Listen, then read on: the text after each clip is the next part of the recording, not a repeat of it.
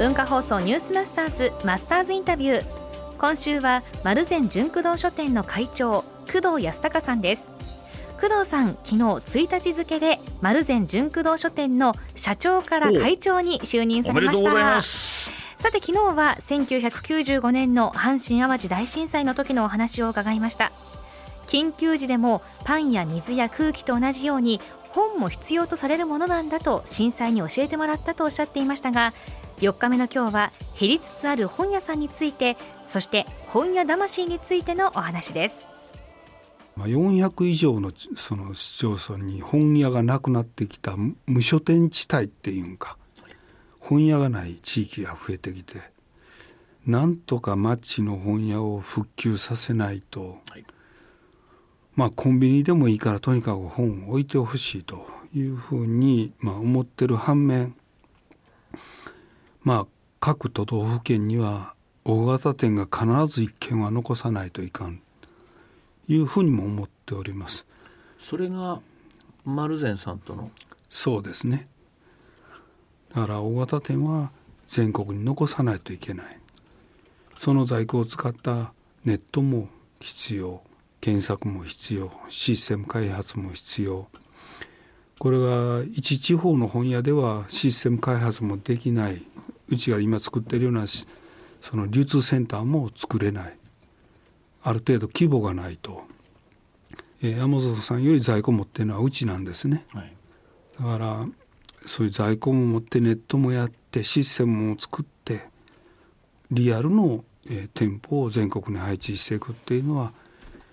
本当は国がやるような事業だないかなと思いますね。社員と共有している思いってのありますか？本屋魂みたいな。やっぱり探しに来た本は必ずお渡しする。うちにありません。取り扱ってませんとは言わない。なければ図書館を案内するぐらい。ここういう本はここにあのもう絶版でありませんけどどこどこ図書館にありますと今調べられますからね、はい、わざわざうちまでね探しに来てるっていうのは相当必要とされてる本ですから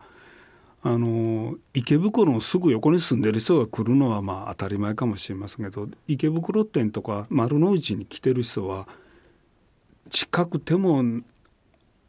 草津からやってきてるとかいう先生いっぱいおられますよね。